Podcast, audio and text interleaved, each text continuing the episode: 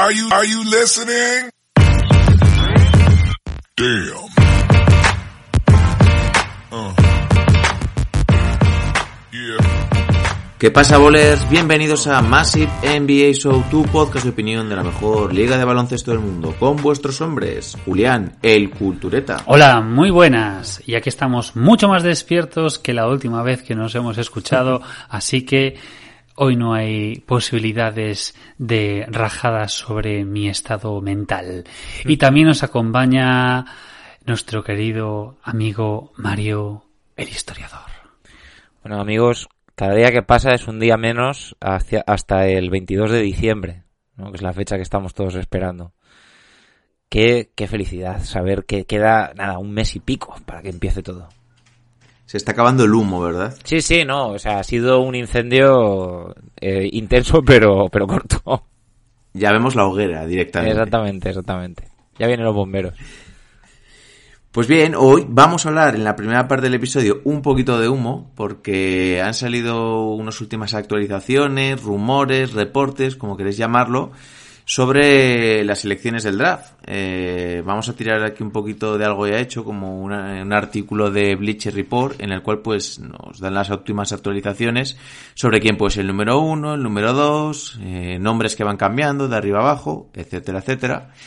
Y en la segunda, también un poquito relacionado con todo este tema universitario, eh, tocaremos un tema que me sorprende que no lo hayamos hecho en otras ocasiones, que es la dualidad en los últimos, pues digamos en, en el último, en, en el siglo XXI, eh, Duke, Kentucky, Sí, ¿no? principios, ser- principios del 90 hasta básicamente la, la actualidad, podríamos decir, más o menos. que son dos de las universidades más prestigiosas de Estados Unidos a nivel baloncestístico y dos de las cuales pues tienen han sacado más jugadores eh, para la NBA actual, jugadores de renombre. Eh, también pues eso, esa rivalidad eh, Calipari, Mike Krzyzewski, Coach K, un saludo para Casco, por cierto. Así que, ¿qué os parece un poquito el episodio? ¿Qué os gusta más? ¿El humo o un poquito más tema histórico? Eh, hombre, yo soy historiador, así que qué voy a decir yo, ¿sabes? Pero, pero claro, el- el- la carne ahumada también tiene su puntito. Mm, un ahumador, ¿no? Exactamente.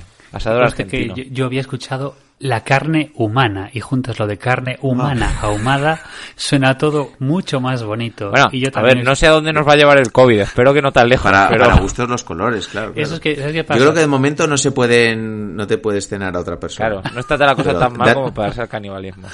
Démonos unos La, años, eh. También la digo. culpa, la culpa es de nuestros amigos del, del cuarto oscuro que lo he escuchado hace un ratito y entonces Sí, por eso sí. estoy con cosas oscuras y cosas así. Por, menos mal que, por menos mal que no había cabida para rajar. Yo tengo que decir una cosa. eh, voy a matar a John Ball porque Ya los dos. jugadores no tienen que dar el 50% de su salario a la NBA. Es que tela, ¿eh? Tienen que dar parte de su salario a la NBA, pero no el 50. El 50 es una barbaridad. Cierto es que dependiendo del estado donde vivas, pero ya por legislación estadounidense, hay estados que pagan más impuestos, hay estados que tienen lo de la tasa por vivir en un determinado sitio. Por ejemplo, eh, estaba viendo una, porque es que lo he buscado, había una tasa de que te sacaba los, lo que tenían que pagar los jugadores de Canadá y era muchísimo más alto y ahí entre impuestos, esta tasa y lo que se les iba por pagar a NBA, sin- por ejemplo, también pagan al sindicato. Pero eso se supone que es como labor social para que luego le irá en pro a, lo- a los propios jugadores. Entonces sí que se les va, pues, en algunas ocasiones casi la mitad del salario, del salario, pero entre todo, entre todo. Eh, los, los jugadores de baloncesto hay que decir que, que con el dinero que cobran y tal, la mentalidad, si ellos, eso tenerlo en cuenta para la agencia libre, si hay un sitio donde se paguen pocos impuestos o ningún impuesto, como es el caso de Texas, de Florida y otros cuantos, pues son destinos muy atractivos. Canadá, es que en Canadá es, es el socialismo, o sea, Canadá, hombre, que hay seguridad Pero una tasa de un 26%, algo así, ¿eh? Me parece una burrada, ¿eh? A ver, eh, a cualquier americano le va a parecer de otro mundo. Sí, sí. La cosa es que, por ejemplo, a un tipo como Lauri, eh, que cobraba en torno a 25, 26, y también este artículo que he leído era de hace un año o dos, se le quedaba en 12. Que dices, joder, te han suplado aquí 14, 12, 14 millones. Yo soy Lauri, el como morro. un poco que le pongan a un instituto mi nombre, ¿no? Ya, Sí, sí. por lo menos, ya está. Claro, claro, claro. pero bueno, eh, si no lo habéis hecho, recomendamos que os escuchéis el, el episodio de los crímenes de la calle Laurel de ayer. Y pues eh, la verdad está bastante guay todo el tema de las preguntas eh, y siempre un toque de humor para Massive NBA. Así que yo que creo que podemos ir comenzando. Eh, cuando las noches de NBA se hacen largas y los días pesados, siempre tendréis Massive NBA para pasar un buen rato. Comenzamos.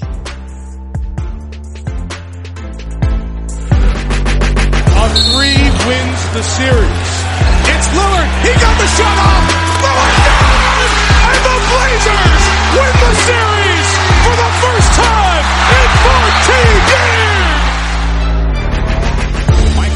teamed on the drive in for the left, gets chased into the corner, comes right back. Shot! Through the foul! Wow! There's a poster play, folks. They do have a timeout. Decide not to use it. Curry, way downtown. Bang!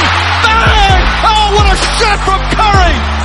The brilliant shooting of Stephen Curry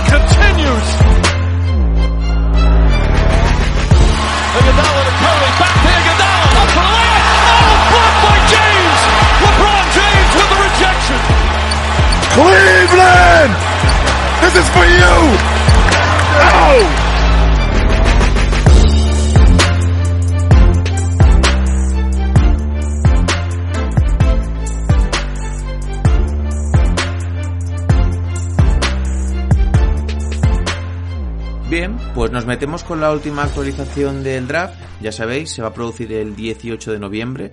eh, ya solo quedan 10 días. Y un poquito al tanto de todo esto, eh, Bleacher Report ha sacado un artículo con la última actualización. Eh, nos habla de jugadores que pueden subir o bajar dependiendo de, lo, de la última rumorología. Eh, y ya metiéndonos un poquito en materia, sobre el pick número uno, nos dicen que un jugador que está destinado quizás a ser un número 2, un número 3, todo esto envuelto en el, contexto de que no está muy claro en este año ni siquiera el número 1, 2, 3 de, de este draft, nos habla de Wiseman. Eh, parece ser que era un jugador bastante destinado pues a un pick como el de los Warriors que necesitan un pivot, eh, como el de Charlotte que también que es el número 3 y necesitan un jugador interior y nadie estábamos pensando en que el pick número uno tiene Minnesota eligiesen a un jugador como Wiseman pensando también en que se tiene que complementar con Towns que es un jugador grande y que en la NBA moderna estoy seguro que acabará jugando de pivot Hombre, si, si es que fue el mismo Wiseman el que dijo que no quería jugar en Minnesota precisamente por esa razón, porque el puesto de pivot ya estaba ocupado. Realmente aquí nos dice unas declaraciones en la cual nos citan eh, algunos eh, dentro de los Golden State Warriors piensan que Wiseman será el número uno ya que Minnesota mantenga la selección o no. Dijo una fuente conectada a la conversación. Hombre, luego también eso, precisamente el- la posibilidad y el problema que, entre comillas, del tener que juntarse con, o complementarse en este caso. Que ojo, tampoco debería ser un problema a corto plazo, porque teniendo en cuenta la nula pretemporada que van a tener, a tener los rookies y Máximo Wiseman que se ha jugado tres partidos en su temporada regular, pues da un poco igual. Ya veremos, vamos, yo entre que esta camada es flojita y que la pretemporada es inexistente, mm, vamos, que los rookies este año van a jugar menos y nada.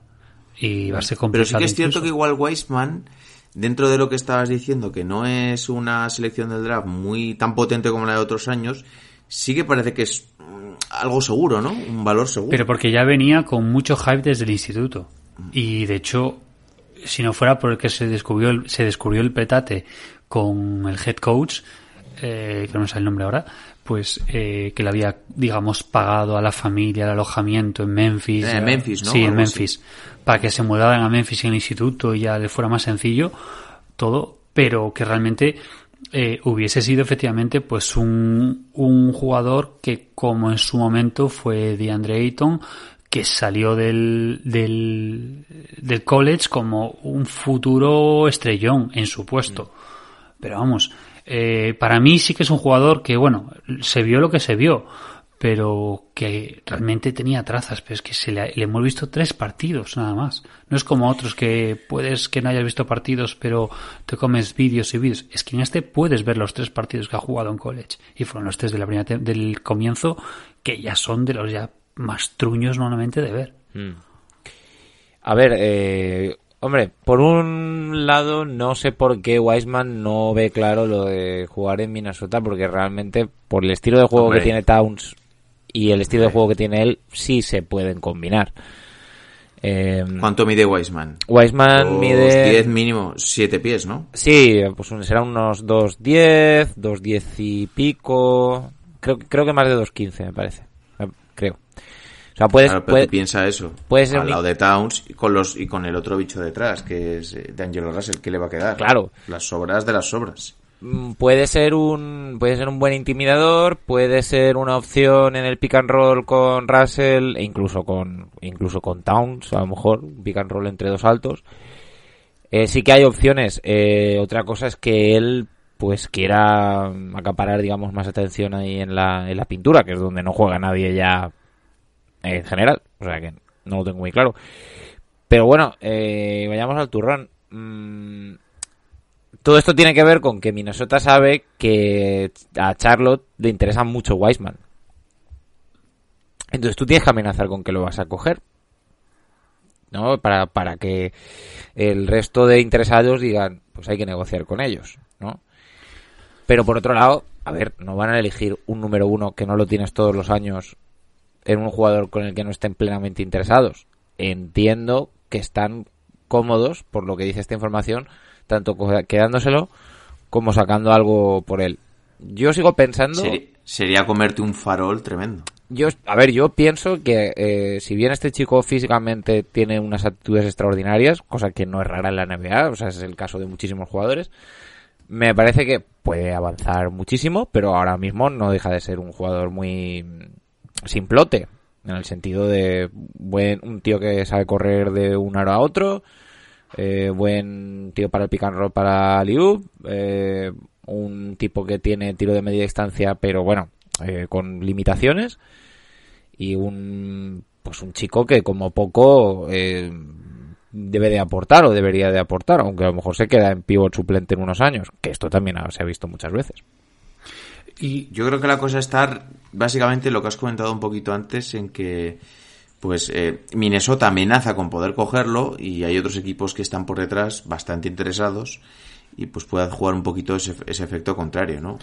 Principalmente que yo parto de la base que mi- para mí Minnesota debería traspasar el, el pick número uno, salvo que tenga muy claro que quieren contar con alguien, que bueno, pues también es lícito. Para es mi que- gusto, para mi gusto, si no lo venden, la opción debería ser Anthony Edwards, es la que más me encaja en Minnesota. Pero es que Anthony Edwards con... También tienes a, a Russell y a Malik Beasley. Pero Russell puede jugar eh, off the ball, o sea, la- Russell puede jugar sin, sin tener tanto la, la pelota en las manos, que es muy peligroso, de hecho en Brooklyn más o menos se movía por ahí. Y eh, Malik puede salir como sexto hombre si acepta ese rol.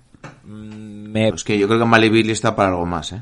No, yo también lo creo, pero si... O puede salir Anthony Edwards como sexto hombre, pero no creo que sea lo que, lo que tenga en mente el chaval. Lo que pasa es que eh, no me parece que Minnesota vaya a mejorar mucho exponencialmente si Wiseman es el elegido finalmente. Me Pero precisamente por eso Minnesota fueron de los primeros, o el entorno de Minnesota, los primeros que ya dejaron caer que su pique estaba en venta. Con la idea de que tampoco nos da, o sea, que nos da un poco igual también eh, bajar. Y ahora calzan este humo precisamente para ver si precisamente pues eso, unos Warriors que pues les vendría bien, probablemente un Wiseman a medio plazo, les vendría bien a Charlotte eh, ese mismo jugador pues también y, y realmente a, a Minnesota efectivamente lo que decís es que tampoco le hace muchísima falta eh, Wiseman. Igual que tampoco le haría mucha falta un Anthony Edwards. De hecho en algunos eh, artículos en algunos mocks están hablando precisamente de Lamelo para Minnesota cuando Lamelo eh, da la impresión de que o es imbécil como su familia o, o, o- que, o que realmente es así. Por decirlo de forma suave. Sí, ¿no? porque supuestamente la está cagando muchísimo en las entrevistas y, una temporada tan tan anormal como ha sido la de college, bueno, la de Australia ya no digamos, pero que ha sido tan anormal sin, sin referencias de juego, las entrevistas son clave y en las entrevistas se ven muchísimas cosas. Y, y, y dije- y se ha dicho que iba a ser donde más iban a, a profundizar. Entonces da la impresión de que el, el tío o es tonto o que quiere bajar porque no quiere ir a los a los a Eh. los, a los rostes de arriba. A ver, to- no, to- eh, puede que sea un tipo arrogante, puede que sea mal educado, no lo sé, que yo no lo conozco, es que son sensaciones que me da, pero eso puede ser por los No, reality. te- no tal. tienes el gusto, ¿no? Pero eh, tonto no es. Esto es un plan para poder caer en Nueva York, Detroit, que es donde quiere ir. Pero vamos, que mm, hay muchos casos en la NBA de jugadores que han intentado lo mismo haciendo malas entrevistas y los han cogido igual, porque al final las franquicias dicen, bueno, tú... Claro, es que por muy mala entrevista que hagas, aquí no se trata al final de jugar al baloncesto y tú puedes no saber sumar dos más dos, pero la sabes meter. ¿Qué vas a y- decir en la entrevista? Como me cogéis en el draft, te parto la No. cara. Claro, imagínate que te viene Jordan. Te dice, eres un cabronazo. Y dice, bueno, pues soy un cabronazo, pero, pero tú vas a jugar aquí cuatro años o cinco por lo menos. Por mí, como, por mí, como si haces como Gilbert Arenas y te traes cuatro escopietas al vestuario. Te voy a pillar igualmente. No, pero sí que es cierto que eh, justamente Lamelo quizás sea pues de los más rodados juntos junto con Obi Topping o con Killian Hayes son de los más rodados, bueno, y Ad- Advilla, más rodados en en otro Jugar con baloncesto. competencia real. Sí. Claro. Pese que ahí lo que habíamos comentado el, ot- la otra, el otro programa, que precisamente Advilla en Liga Israelí muy bien, pero que en Euroliga patinaba. Pues mira, precisamente hablando de Advija, eh, pasamos a la elección número 2, que sería la de los Golden State Warriors. Eh, retomando el tema que has dicho en las entrevistas, parece ser que informan que eh, Bob Meyers eh, se ha quedado bastante impresionado por el entrenamiento y la entrevista que ha hecho Denny Advija con ellos. Yo ya os dije que a mí es un jugador que no me acaba de convencer del todo, porque creo que en Euroliga tampoco ha destacado tanto. Me parece un poco pecho frío a día de hoy, pero evidentemente, pues eh, no sé hasta qué punto te puede cambiar la percepción de alguien por, por eso, por un breve momento en el que lo pruebes. Hombre, a mí me hace gracia cuando hay veces que en el draft parece que es en plan de, bueno, vamos a ignorar todo lo que sabemos de este jugador porque le hemos visto dos horas Sí, en un gimnasio vacío. Que esas cosas, Metiendo 10 triples seguidos. claro, es que esas cosas eh, acaban llevando a desastres como el del 2003. Es que podemos estar ante un escenario como el de 2003. Huele mucho a un draft como el de, 2000, como el de 2003. O sea, a, a- a un número... O sea, estáis diciendo que Advija es el nuevo Darko Milicic. Hombre, claro, no creo que tan grave, pero es, es una muestra de lo que puede pasar, o un Anthony Bennett, es una muestra de lo que puede pasar cuando te guías, pues en vez de por la visión global del jugador, por mm, un instante, pero que eso también le pasa a las franquicias con jugadores que hacen un March Madness muy bueno y luego ya no, no juegan igual, ¿no? Pero el, el draft es que es una lotería, de verdad. Que, que, que- que- o sea, el, el que acierte en este draft no va a ser porque son muy buenos y son expertos eligiendo. No, es que va a ser un poco po- por, coña. Y más este año, porque Claro. Ya, ya no aciertas cuando está tan claro, por ejemplo, el año de em, de Doncic, que acaba siendo el número 3 del draft, eh, cogen a los Phoenix Suns al pivote este que no me sale el nombre a, a, mm, el pivote de Phoenix, ¿cómo se llama? Alex Eh, Ayton. eh, eso, Ayton. Ah, Claro, era, era clara la elección de Ayton como número uno, pero al final, a día de hoy, el mejor jugador es Doncic y el segundo es Trey Young. Pues a ver, ya no hablemos de los Sacramento Kings o gente así. una, una buena una buena muestra que esto si, si os mola el tema también se puede plantear un programa hablando de, de- de drafts históricos. Pero si nos vamos al draft de 2008 Michael Beasley es el número 2 y, y eso no fue un error es que Michael Beasley fue una bestia parda en Kansas State Oye. Eso se ha comentado muchas veces, que fueron a hacer en entrenamientos, que creo que es el mismo draft de Westbrook. Mm. Sí. Y Westbrook iba pues como tres horas antes a entrenar, estaba ahí, Es que- llegaba Beasley. es que Westbrook en, en UCLA no era una estrella la estrella era Kevin Love Westbrook era un buen jugador pero nadie sabía Ni, nadie se esperaba que saliera antes que Kevin Love en el, en el draft. Em, cualquier draft, te puedes ir a cualquier draft y, y verás cosas que ahora no, no tienen sentido, pero en aquel momento no eran tan discutidas las elecciones. Era como, sí, pues lo puedo entender. Eh, el tiempo lo el tiempo lo dirá. Desde luego, lo que tú dices, Vigo, o sea, es este draft para acertar es jodidísimo. Es que no hay una opción clara, pero es que del, del 1 al 5 no hay una opción clara. Imaginemos más para abajo.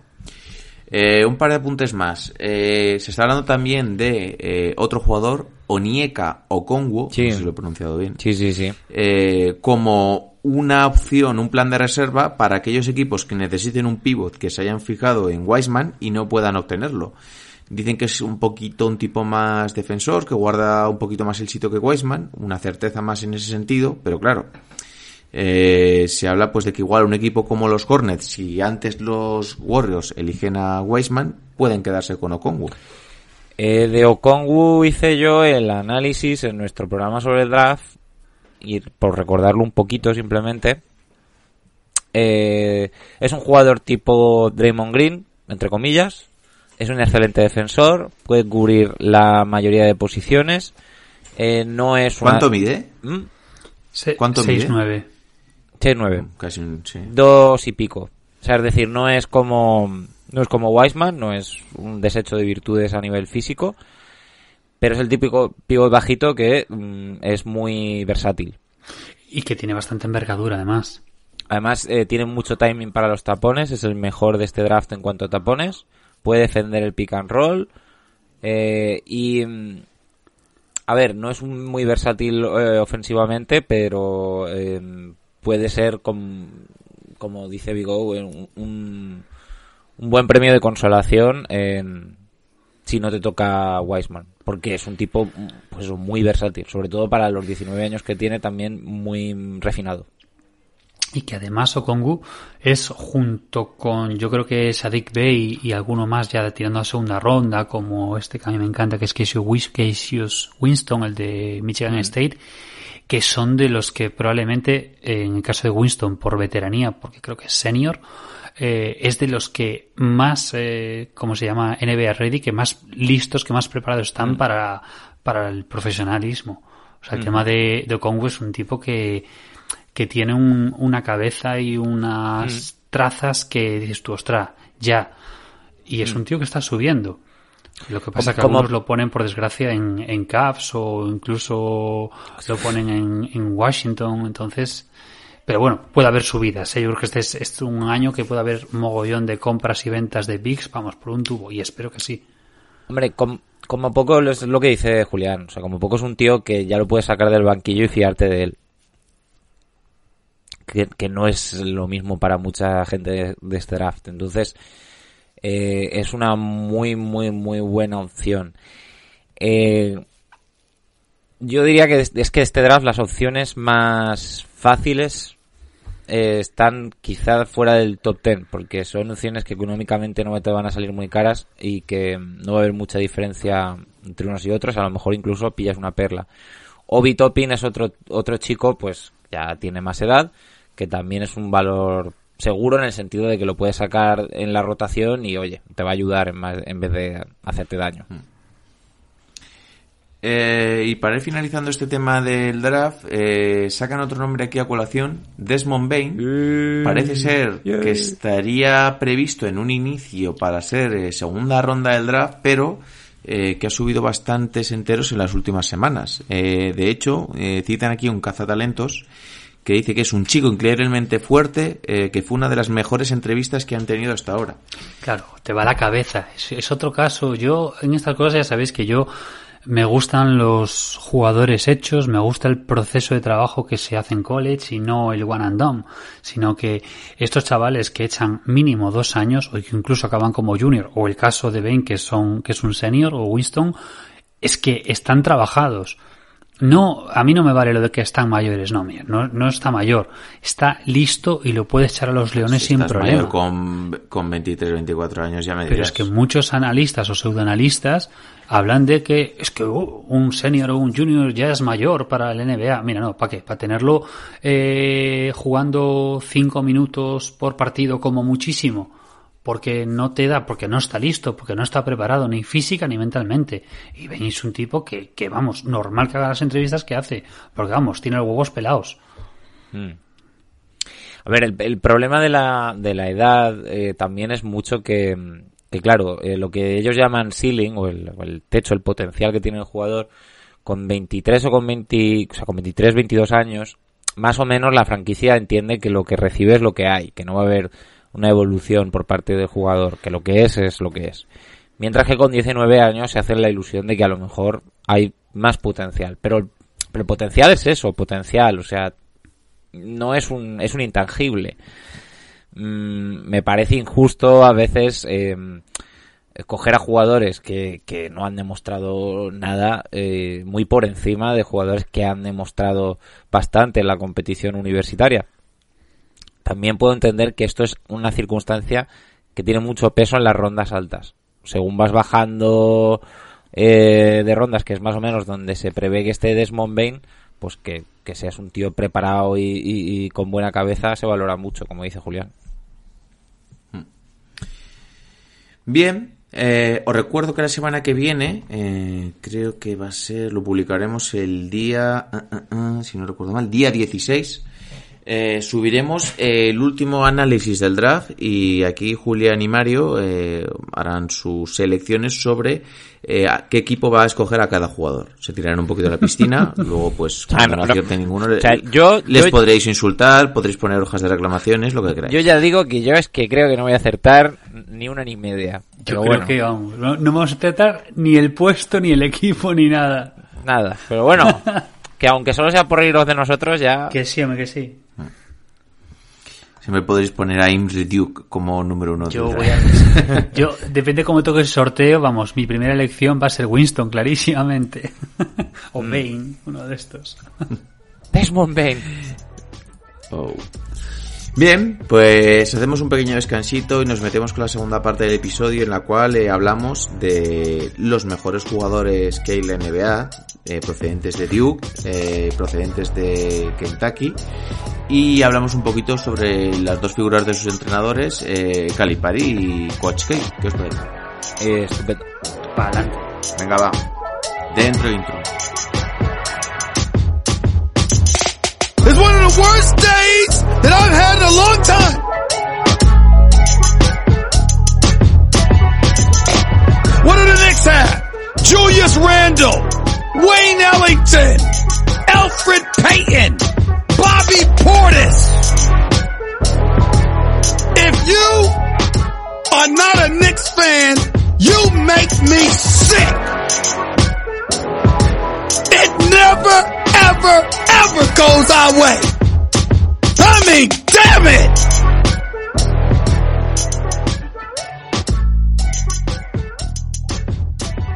Bien, eh, pues vamos a hablar un poquito también de, de nuevo de baloncesto universitario. Eh, concretamente nos basamos en un artículo de The Ringer, eh, creo que lo escribe nuestro hombre Jonathan eh, T. Harks, o TJ Arks. Realmente tiene un apellido bastante impronunciable.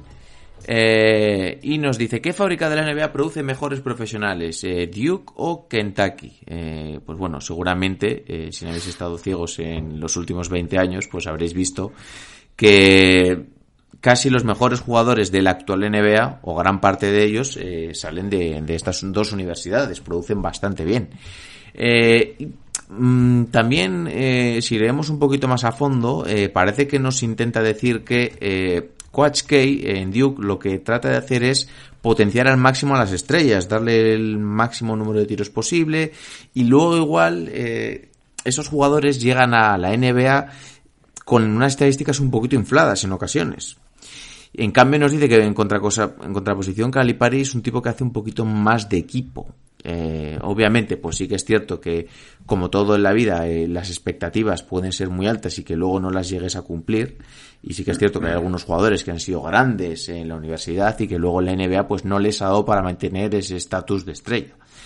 Pero bueno, eh, repasamos las listas de ambas universidades. Ya sola, no digo de otros años, simplemente de jugadores en activo y el historial es tremendo. Pues por ejemplo en Duke tenemos ahora a G. Barrett, eh, Grayson Allen, Marvin Bagley, Seth Curry, Brandon Ingram, Rodney Hood, Kyrie Irving, eh, Okafor, que era también otro jugador un poquito más eh, en ese aspecto que hemos comentado antes, una grandísima estrella, Jagger Parker, J.G. Reddick, eh, Austin Rivers, Zion Williamson, y por decir algunos simplemente.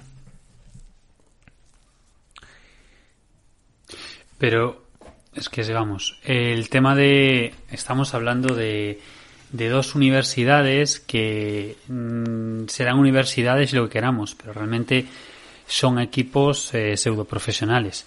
Que eso, cualquiera de los equipos que cada año saca Kentucky y saca Duke, eh, no me tiraría mucho a la piscina si digo que serían equipos de Final Four en la Euroliga. Aunque luego llega el Madness y llevan sin ganar unos cuantos años. Duke no gana el Madness desde el 2015 y Kentucky desde el 2012 porque tenía un señor con una ceja un poco prominente. Pero bueno, eh, los echas en Euroliga y se los comen con patatas. Porque, Hombre, vamos, es que tú- ahora también con Kentucky, eh, que no los hemos citado, Adebayo, Devin Booker, Tyler Hero, Carl Anthony Towns, John Wall, Rayon Rondo, eh, Sergio Alexander, Anthony Davis. Es que las dos listas son muy, muy potentes. Sí, sí, y, y que Kentucky tiene un bagaje quizás más breve, o sea, Calipari en este caso lleva solamente desde, desde 2009-10, creo que fue cuando entró, y los jugadores que había antes de, que, que Kentucky siempre fue una, una universidad potente, pero si solo te fijas en los, en los grandes, en los jugadores drafteados de Kentucky desde que llegó Calipari, es que tela. O sea, desde Cousins hasta los que estabas comentando ahora. Pero vamos. Y todos son.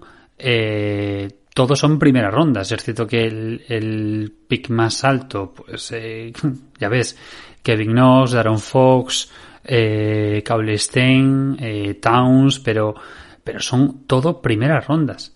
O sea, es, es una bestialidad. Y colando varios jugadores de, de estas universidades por año. Y vemos, por ejemplo, que- solamente en Duke. Que Duke es cierto que los últimos años... El año pasado, acordaros, Es que es era Cam Reddy, Sergi Barrett, Williams. Efectivamente. Y ese equipo era temido. De hecho, no sé si os acordáis cuando se lesionó Sion en, en ese partido, la, se- la reventa superaba los, los 6.000 euros. La reventa sí. de ese partido entra, era Duke creo que contra North Carolina, que estaba hasta Obama y, y Peña súper conocida en el, en el pabellón. La muestra de partidos universitarios es más corta que la de la NBA, con lo cual el valor aumenta mucho. Y, y es, o sea, a ese jugador en la universidad solo vas a poder ver un año probablemente, con lo cual más valor exponencial. Pero vamos. Y ese equipo, eh, cuando lo eliminaron, Nada, eh, faltaron no, creo que tardó- varias no rondas. tardaron mucho, Mm, cayeron no, pronto en... Yo no recuerdo ahora mismo. ¿A poco caen con Taco Fall? Que hizo, me acuerdo, Zion Williamson una entrada y no pudo taponarle Taco Fall. Es que además, es que esa temporada buah, fue, fue un madness así un pelín extraño.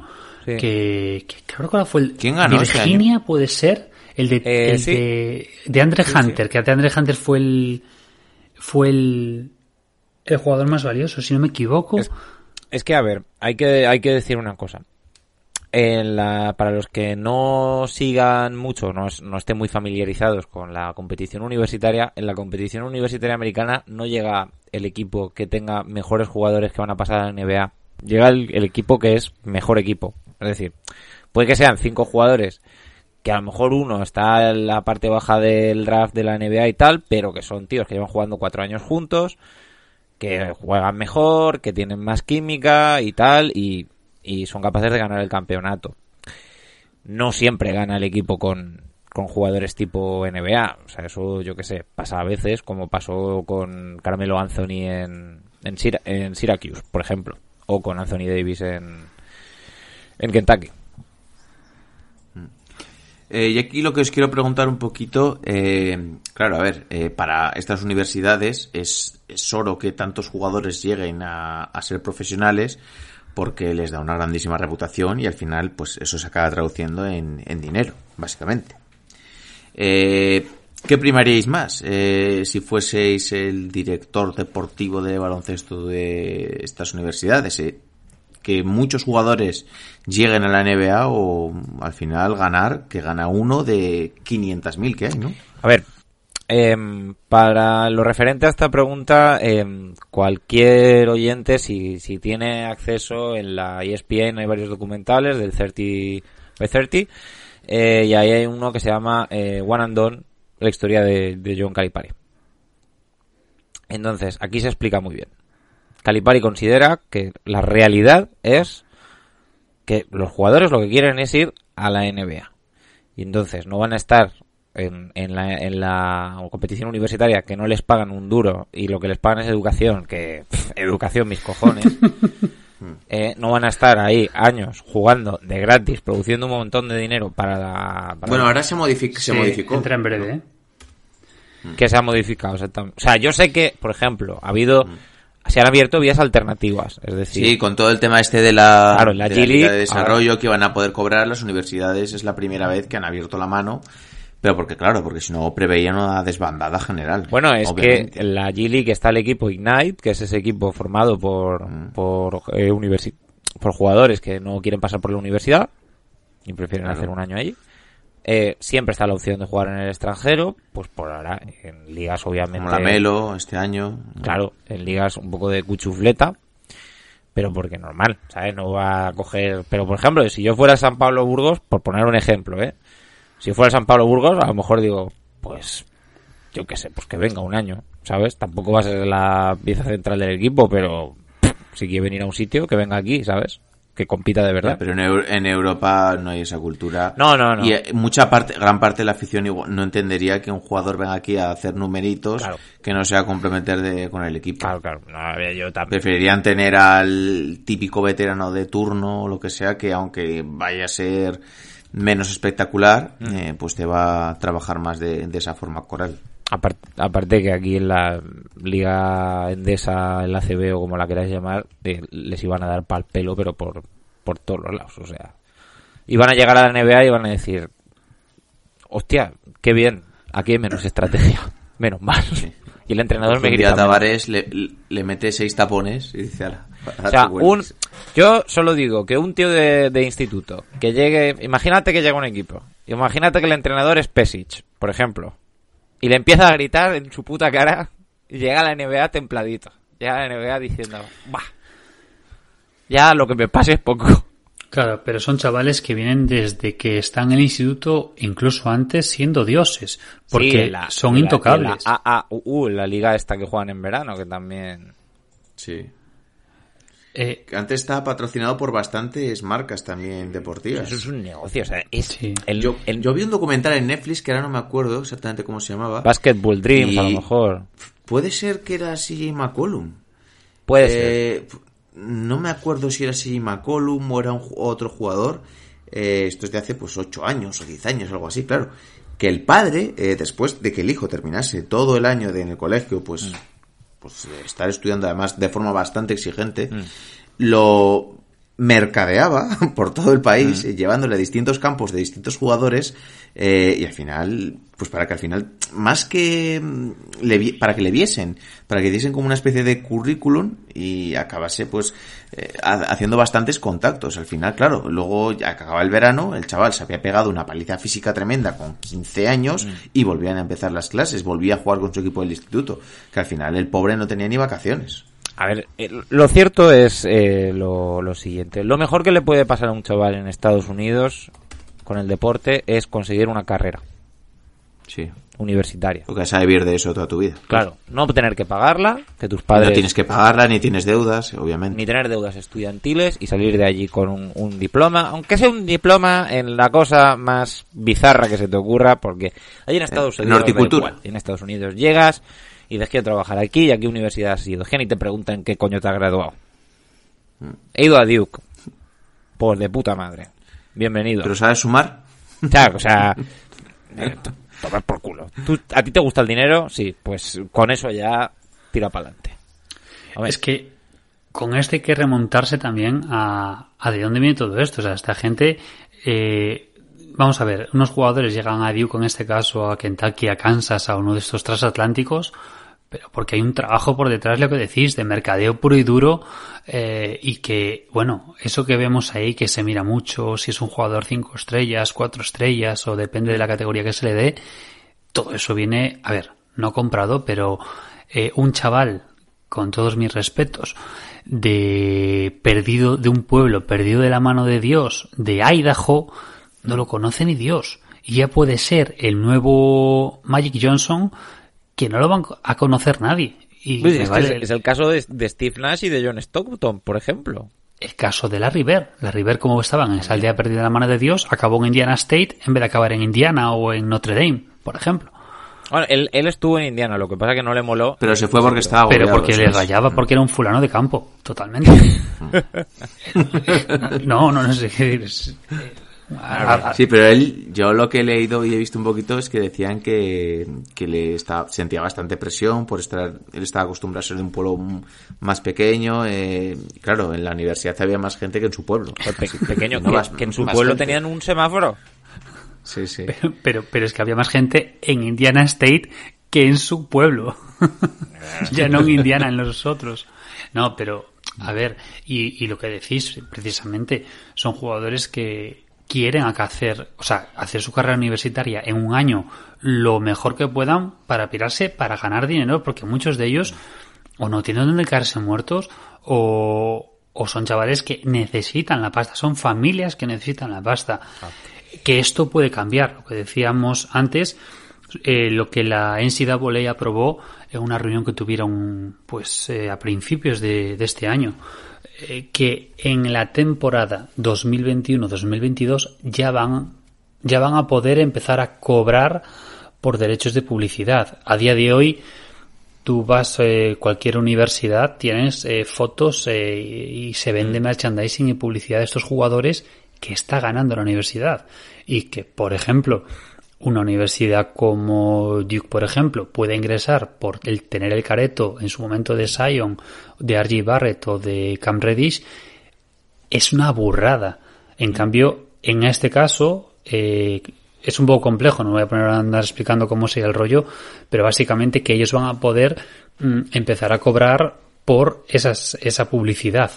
eh, sin salirse en este caso de pues los patrocinadores que la propia universidad tiene. Es decir, si, si la universidad tiene un contrato con Under Armour, va a cobrar de Under Armour. O de, yo qué sé, panadería Paquito. Es decir, no puede irse con panadería mm, chorizo, yo qué sé. Sí, sí. Es decir, Pero que, que tiene, eh, a ver, tiene toda la razón Julián. Lo que se ha hecho hasta ahora, y esto en Estados Unidos es un debate importante, pero lo que, lo que han hecho hasta ahora las universidades es un robo a mano armada de estos chavales que están jugando, están produciendo millones y están jugando gratis. Eso es ya otra historia, que es todo el sistema. Pues me alegro mucho de que cambie porque era, me parecía eh, sumamente injusto. En la dicotomía que estábamos hablando de Duke Kentucky, eh, los chavales van a Duke porque jugar para Krasinski es como jugar para Dios, es como jugar para el Papa. O sea, este No hombre olvidemos que ha sido seleccionador de Estados Unidos Sí, también que y lleva- las conexiones que tiene que tener con ciertos Exacto. jugadores, franquicias. y Este que hombre lleva desde el año 1980. Es entrenador de Duke desde 1980, que ninguno de nosotros 40 había años. nacido.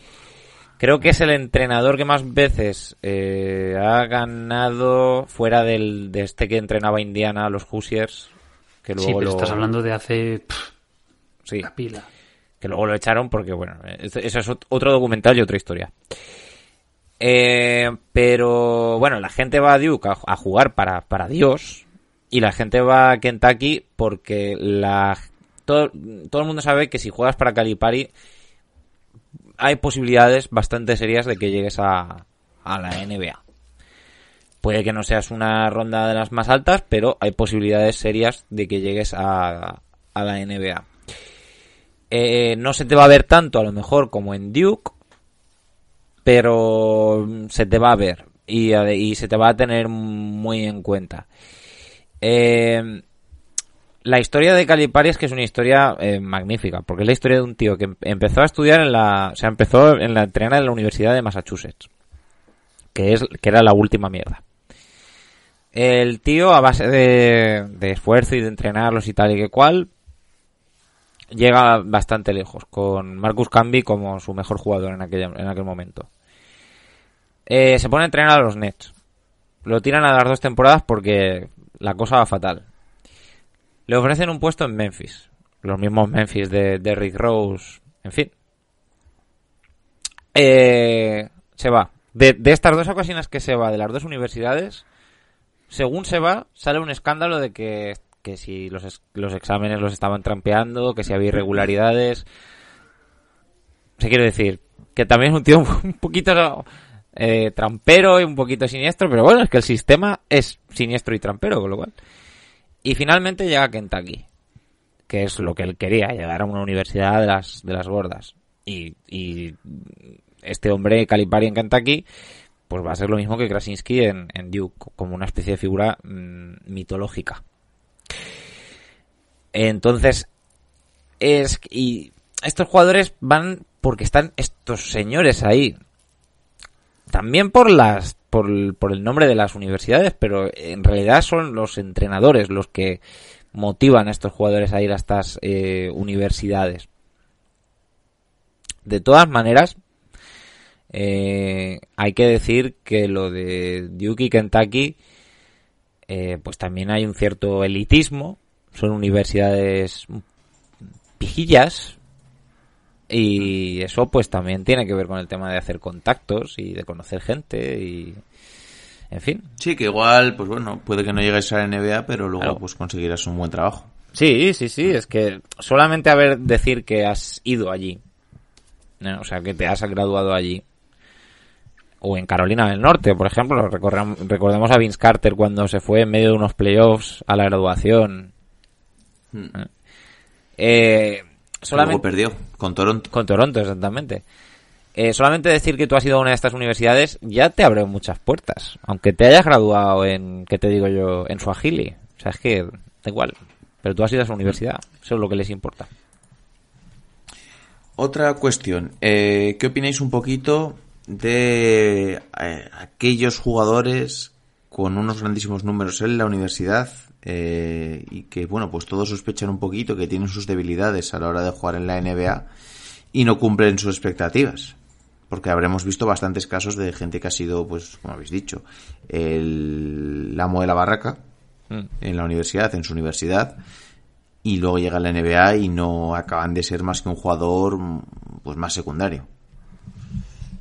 Que vamos a ver. Es más problema de los de los que hacen los scouting, es más problema yo tampoco creo que sea el problema del entrenador, porque si pues al final es el- tiene una buena base, es el mejor jugador de su equipo, pues le tendrá que dar sus tiros. No, y que Son también- muchos factores, eh. Y es que son dos estilos muy diferentes. No es tanta diferencia como FIBA, NBA, pero son unas competiciones que, a ver, hasta que llegas al Madness y hasta que llegas casi casi al Sweet 16, que es lo que sería pues dos rondas antes de la Final Four, eh, pues hasta ahí es de chiste.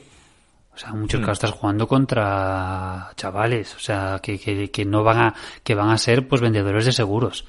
Y, o como muchos entrenadores de- del instituto o profesores de educación física, tal cual. Porque no, no, no pasan de ahí.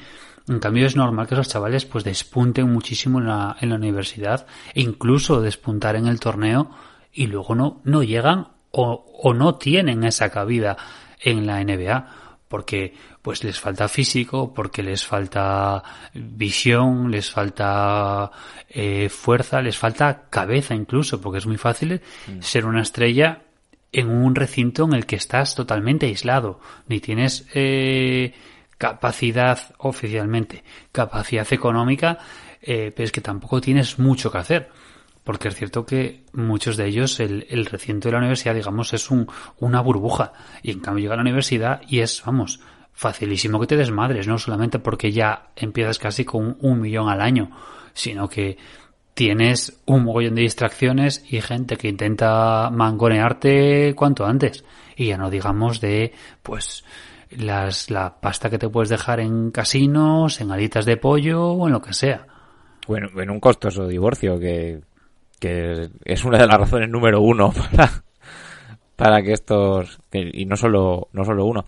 Eh, al respecto de lo que ha dicho Julián eh, hoy es que estoy muy recomendador de, de documentales pero si queréis ver quizá el mejor documental de baloncesto para mí o el que más me emociona que se llama Survive and Advance eh, sobrevive y avanza que es la historia de, de un equipo que ganó, creo que es el campeonato del año 83 contra todo pronóstico y que estaba formado, pues por eso, pues chavales que a la NBA mm, no iban a ir, pero es un documental eh, fantástico.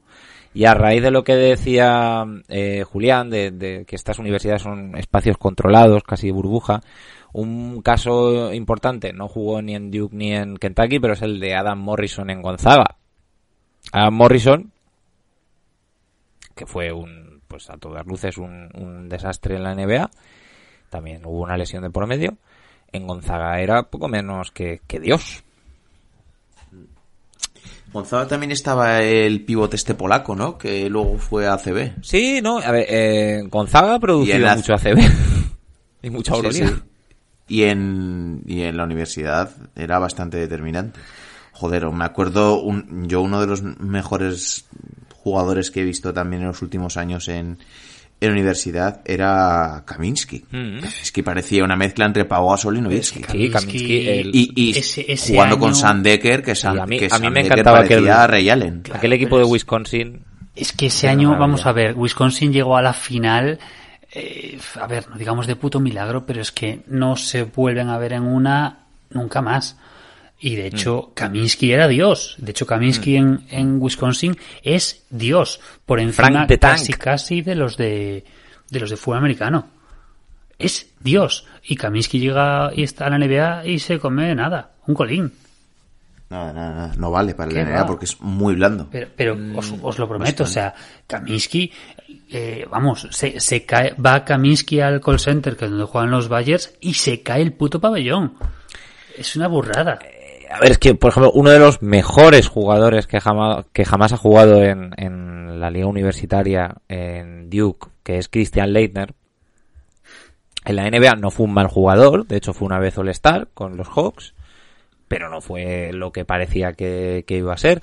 Pero en la liga universitaria es probablemente el jugador con el mejor récord y creo que sigue sosteniendo muchos récords de, de puntos y tal y rebotes. Claro que ahora es más normal, ¿no? Porque los jugadores solo juegan un año. Pero el mejor jugador, uno de los mejores jugadores que ha pasado por la liga universitaria. Eh, que tú seas exitoso en la universidad no significa que tu juego se vaya a trasladar luego a la NBA. Gente como, por ejemplo, Nerlens Noel en la universidad es un poco, pues, un hombre entre niños. Ya, perdón, en, en la liga universitaria es un, un hombre entre niños, pero luego en la NBA es otra historia. O yo qué sé, Jalil Okafor. Sí, Okafor, por ejemplo. Okafor, eh, su estilo de juego en la universidad, muy bien, pero luego la NBA le cambió el guion de repente y, y- y ya no valía para nada. Pero bueno, es que esto es otra, otra historia, la de jugadores que les ha pillado de repente en plan de... Oye, que lo que se venía haciendo hasta ahora los últimos 20 años, que ya no vale, que te pongas a tirar triples. Hmm. Que por cierto, Sam Decker está en- eh, estuvo en, en el Lokomotiv y ahora está en Turquía. Pero es que no te pienses que está en el Fenerbahce, en Galatasaray, no. Está en el Tour Telecom Basketball Club Blue. Pues que a la gente, o sea, a mí, la gente cuando, cuando la ves en estas situaciones, yo no lo veo como un fracaso, yo al contrario, lo veo, No, no, no, hombre, claro, él tiene una carrera. claro, y tiene lo veo una como un tío Europa. que le mola tanto el baloncesto que es capaz de irse a otro continente a jugar Hombre, Tampoco creo que tengas muchas más opciones, ¿eh? Si quieres dedicarte a ello profesionalmente. pero, pero tú a lo mejor podrías decir, pues si el precio a pagar es que me tengo que ir a otro continente, pues mm, Hombre, me dejo puedes reflotar tu carrera y puedes volver a la NBA en unos años, que tiene 26 años. Puede, que imagínate, ahora la peta en Turquía, eh, acaba siendo el MVP de la liga, yo que sé, es que tampoco le tengo muy cogida la pista, y vuelve a la NBA con un contrato de dos años, por 10 millones, algo así. Sí, o sea, eso puede pasar. Un buen caso, un buen ejemplo es Patrick Beverly, que Beverly creo que jugó en el CSK, si no me equivoco. Shane Larkin también Shane fue, Larkin. volvió y ha encontrado su sitio en, en el EFES. Sergio estuvo de jovencito en la NBA y luego volvió sin Wanamaker, éxito, otro pero- Totamundos, pero volvió. por ejemplo. Pero que quiero decir que cuando tú em, tomas esos sacrificios en tu vida personal con tal de poder seguir jugando baloncesto, me dice que bueno, que eres una persona que realmente pues se quiere dedicar a esto todos los años que tu cuerpo te lo, te lo permita. Hay casos en los que dices, pues mira, mm, yo a lo mejor me podría ir a Lituania a jugar, pero no me compensa. Me quedo aquí y busco... Como la Melo, ¿no? No, no, es que es, es verdad, o sea, es una decisión. La Melo también le ha puesto bastantes sellos al pasaporte, ¿eh? Mm, Hay me acuerdo también que no quiso ir a la universidad, ¿verdad? Y se fue a China a jugar. Claro. Si no, me, si no recuerdo mal. eh, o sea, quiero decir, bueno, es que China ha ofrecido unas millonadas a ex NBA. El único caso así un poco que llama la atención es el de Studamayer, ¿no? Que como es judío, pues se fue a Israel y tal. Pero compró el club. Sí, sí, bueno, o sea, también hay que decirlo. Pero eso es jugar con trampa, hombre. Bueno, eh, yo qué sé. eh, lo cierto es que eh, estas universidades eh, tan maravillosas como son Duke y, y Kentucky han producido eh, muchísimas estrellas, pero también han producido muchísimos jugadores buenísimos de rotación que también hayan ayudado mucho y que quiero decir que no son solo las estrellas lo que sale de, de- de estos equipos, también salen muchos jugadores que luego salen del banquillo, ayudan, tal. Mm, también ha habido casos, por ejemplo, el base que jugaba con Christian Leiner en el equipo aquel de, de, Duke, ahora no me sale el nombre, que se parecía a Bart Simpson. Eh, Este muchachico pues llegó a Sacramento, tuvo un accidente con la moto y a tomar por el culo. Y bueno, como esas historias, con la moto no con el coche, perdón. Y como esas historias hay, hay también unas cuantas, o sea que hay veces que directamente es un accidente y a tomar por culo. Yo solamente para que veamos un poco el nivel de los 10 mejores a nivel de, eh, de, de reclutas, los 10 mejores reclutas históricos de cada una de ellas, para que veamos un poco dónde está el nivel. O sea, de Duke, por ejemplo, los 10 mejores reclutas cuando em, salieron del instituto, pues Barrett, Bagley, Josh Roberts, Harry Giles, Livingston, Luol Deng, su contrato Ole Luol Deng, Okafor, Austin Rivers, Cam Reddish e Ingram. Para que veamos un poco que Zion incluso ni Kyrie, ni Jabari, ni Tatum, ni Zion están en ese top 10. Y por ejemplo de Kentucky, el- estos 10 en este caso, pues Nerles Noel, Anthony Davis, em, Lap- Lavisiere, Sí, Lavisier. Lavisier, Julius Randle, John Wall, DeMarcus Cousins, eh, Kilchrist, Harrison, Andrew Harrison y Towns. Y BJ Boston, que es de, de este año. O sea, para que veamos un poco el nivel que algunos sí que, pero por ejemplo, si vamos un poquito más para atrás, ya nos encontramos a Fox, por ejemplo, o a De Bayo, pero creemos que la cantidad de, de reclutas que esta peña tiene, que tienes que irte muy, muy, muy atrás para encontrar esos cuatro estrellas que, que lo que decía antes, pero es que son un poco regaladas las estrellas, pero que todos los años, todos los años, eh, de los tres, cuatro, cinco mm, reclutas que sacan, igual tienes un cuatro estrellas, que el resto son cinco estrellas, que se supone que son los mejores que salen del instituto en su, bueno, en su estado seguro y de los mejores de la nación. Claro, con razón después eso es, vamos a decir, muy fácil llegar a donde llegan. Por ejemplo, el caso de Hero, que lo que hemos comentado muchas veces. Tyler Hero es un chaval que, que es de Milwaukee, que se crió en Milwaukee y que él estaba destinado a jugar en Marquette. Marquette es donde jugó Wade, donde jugó Butler, donde jugó Doc Rivers y tenía que ser ahí. ¿Qué pasa? Que le tocó una Marquette que no era la Marquette de años atrás, que era top. Pero claro, le ofrecieron Kentucky y el tío dijo, vamos, ni me voy a Wisconsin ni voy a Marquette, que les den, voy a Kentucky. Y efectivamente, Es que al final, ¿qué estás jugando? ¿Treinta y pico partidos? ¿Qué es tirarte un trimestre, o sea, un trimestre eh, fuera de casa que tampoco estás tomando una decisión para tirarte años? Entonces yo entiendo que, que si viene una de estas universidades y te dice, vente para acá un año, pues le dices que sí. Los miras con otros ojitos, ¿verdad? Hombre, además cuando ves ese índice de éxito, aunque esté un poco trampeado, como dice Julián, claro, pues... Ah, Es que es una garantía para tu carrera. Claro. sí. Exactamente. habrá que ver Que luego qué pasa. derive en otra, Este- otras partes, este año ha vas sido a un tener año- el cartel de jugador de esta universidad. Este año ha sido un año curiosamente flojo, ¿eh? Para estas dos universidades. No, llevan un par de Creo que años no han sacado- flojas. No, este año es flojete. ¿eh? Pero también porque falta, faltó lo importante en este caso. Pero, por ejemplo, este recluta BJ Boston pinta, pinta bien. A ver lo que podemos ver desde el 25 creo que empieza. Pero bueno, lo que yo he comentado, o sea, la, temporada regular de college es pretemporada en cualquier, cualquier otra competición. Bien, pues yo creo que lo vamos dejando por aquí porque así nos queda una horita justa. Eh, la verdad ha estado bastante bien, ¿eh? Me ha gustado la charlita con vosotros de baloncesto universitario. Creo que además lo voy a titular así. Charleta de, de baloncesto universitario o algo, algo así se me ocurrirá. Eh, ya sabéis que podéis seguirnos por las redes sociales, eh, Twitter, Instagram, arroba más y PNBA, eh, darle caña también a esa nueva pestaña de comunidad, ya sé que soy muy pesado en iVoox, pero bueno. Eh, iremos subiendo alguna cosita nueva porque me parece que de Turis y que John Ball eh, habían ideado la forma de poner mini artículos de opinión a través de fotos en Instagram y en, en Twitter y en la comunidad de iVoox. Así que iremos sacando poquito a poco nuevas novedades, valga la redundancia. Y pues bueno, ir dejando vuestra opinión de que os gusta, que no, eh, alguna sugerencia sobre algún tipo de tema. Eh, próximo episodio creo que será el miércoles. Eh, no os voy a engañar, no sé de qué vamos a hablar, pero bueno. y la próxima vez que estemos los tres juntos será el próximo día 15, creo que es.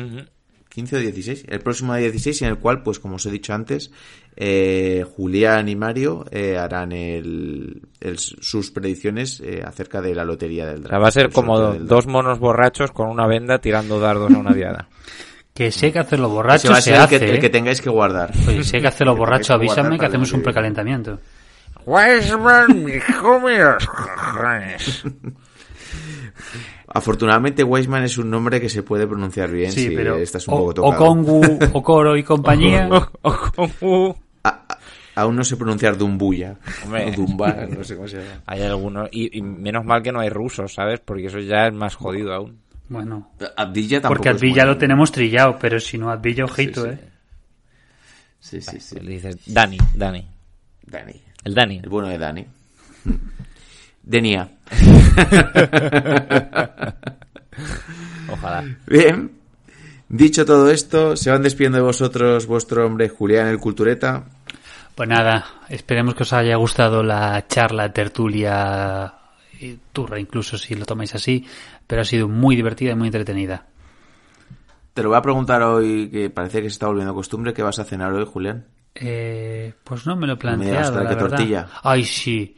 Nada, hoy suavito. Es ¿Otra que me metí una buena comida, entonces, nada, hoy un poquito bueno. de fiambre, un jamoncito que pillé ayer, la verdad, muy, muy, muy, muy rico, de una marca de aquí que se llama Toro de Núñez, que no me patrocina, pero podía, que es buenísima. Un jamoncito rico, rico, rico, con un poquito de queso de este de Burgos, telita. Joder. La verdad no me apetece nada, pero tal y como me lo estás contando me ha apetecido un poquito más. Así que... Eh, también se despiden de vosotros vuestro hombre Mario, que bueno, también si quieres te pregunto qué vas a cenar. Sí, eh, bueno, Solo eh, recomendaros de nuevo eh, Survive and Advance, de verdad que es un documental buenísimo. Eh, yo paso de la mierda sana. Yo si pudiera me metía una pizza de dominos entre pecho y espalda, Sí. Porque yo soy de constitu yo soy del típico que da igual lo que coma que yo no engordo. Qué Entonces, suerte. sí, sí. eh, Hijo de puta. Soy un hijo de puta, lo sé. Pero nada, nos vemos a la siguiente ahí, ahí la especulación del draft. Bien, y se va despidiendo también de vosotros vuestro hombre Vico. Un saludo a todos y pasad una buena semana. Chao, chao. A three wins the series. It's Lillard. He got the shot off. Blazers win the series for the first time in 14 years! Michael double teamed on the drive in from the left, gets chased into the corner, comes right back. Shot! Through the foul! Wow! There's a poster play, folks. They do have a timeout. Decide not to use it. Curry, way downtown. Bang! Bang! Oh, what a shot from Curry! The brilliant shooting of Stephen Curry continues. Iguodala to Curry, back to Iguodala, up for the layup. Oh, blocked by James. LeBron James with the rejection. Cleveland, this is for you. Oh!